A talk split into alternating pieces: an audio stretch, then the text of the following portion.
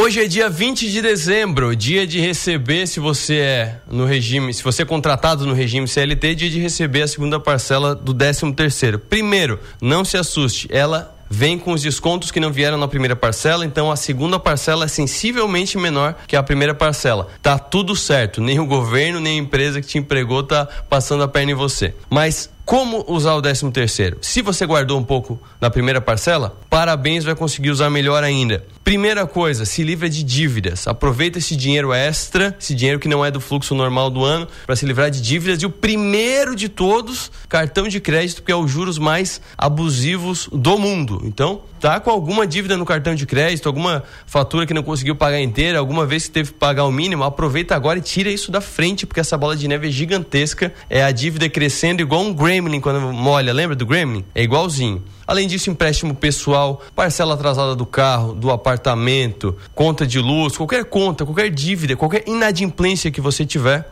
Aproveita para se livrar para começar 2024 limpinho. Passou dessa etapa? Veja as contas de começo de ano. Principalmente se você tiver filhos. Tem o material escolar, não tem escapatória. Vai ter o material escolar até aquela criatura sair do terceirão. Então já separa para comprar à vista em janeiro, porque o comerciante vai ficar feliz, vai te dar um belo desconto, você fica feliz porque pagou a menos e não tem parcela para pagar no resto do ano. Depois disso, reserva de emergência. Pelo menos, no mínimo do mínimo, três meses do seu custo mensal é que você precisa ter de reserva para algum problema financeiro que possa acontecer no decorrer do ano. O ideal é de seis meses para cima, não do salário, do custo mensal, que eu espero que seja menor que o seu salário. Feito isso, ainda sobrou, tá com tudo isso resolvido?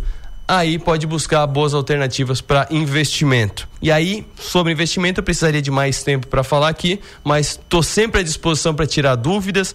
Abro caixa de pergunta no Instagram e também você acompanha os 60 minutos aqui na Som Maior e também o meu blog no 48.